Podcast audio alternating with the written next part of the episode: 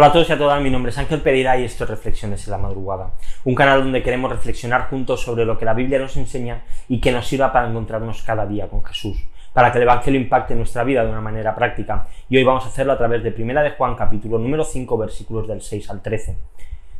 Si no lo veo, no lo creo. ¿Cuántas veces hemos dicho o hemos escuchado esta frase?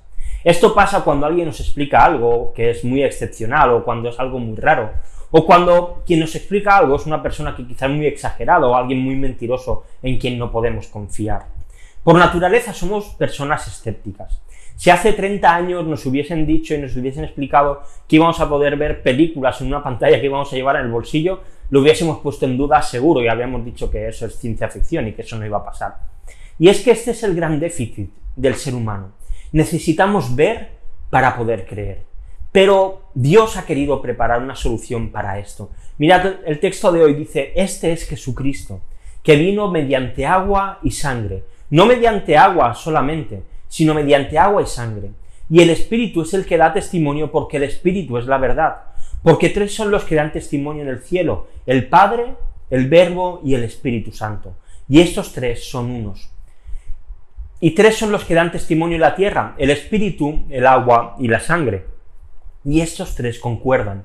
Si recibimos el testimonio de los hombres, mayor es el testimonio de Dios, porque este es el testimonio con que Dios ha testificado acerca de su Hijo.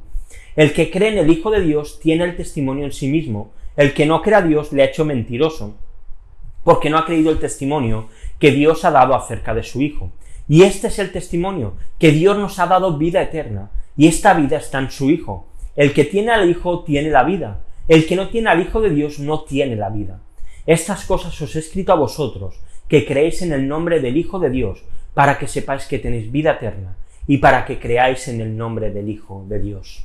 Dios conoce de nuestra incredulidad. Por eso el Espíritu Santo tiene una función básica en la vida del creyente, la de dar testimonio y dar firmeza de que Jesús es el Hijo de Dios. Él se encarga de dar seguridad en nuestro corazón de que Dios existe. Es quien se encarga de hacernos entender que tenemos vida eterna, que esta vida viene a través del Hijo y que solamente creyendo en Él podemos disfrutarla. Por eso Juan escribe este libro, por eso Juan escribe esta carta, quiere dejar constancia que la vida únicamente se encuentra en el Hijo de Dios, que la eternidad no se gana con fuerza ni se compra con dinero, sino que se basa en el amor de Dios hacia nosotros y por tanto nosotros amamos a los demás. Y todo esto tiene como propósito que sepamos y estemos seguros que tenemos vida eterna. Esto es lo que hace que nuestro gozo sea completo. El hecho de que el Espíritu da testimonio a, al nuestro, a nuestro Espíritu, de que somos hijos de Dios, de que tenemos vida eterna. Te quiero dejar dos preguntas para que reflexionemos hoy. La primera de ellas, ¿tienes certeza en tu corazón de que eres hijo de Dios? Y la segunda, ¿qué sientes al saber que el Espíritu Santo es quien nos da la seguridad de que somos hijos de Dios? Y te quiero dejar pues también unos textos para que leamos. Hoy vamos a leer justo lo que estamos meditando. Te invito a que leas la primera carta de Juan. Y nada más, vamos a dejarlo aquí por hoy. Como siempre te digo, si estás viendo el vídeo en YouTube y te ha gustado, dale a like, suscríbete al canal y dale a la campanita. Si lo estás viendo en Facebook, en Instagram, en Twitter, te pido que hagas lo mismo, que le des a me gusta, que lo compartas con otros, que sigas la cuenta si no lo haces.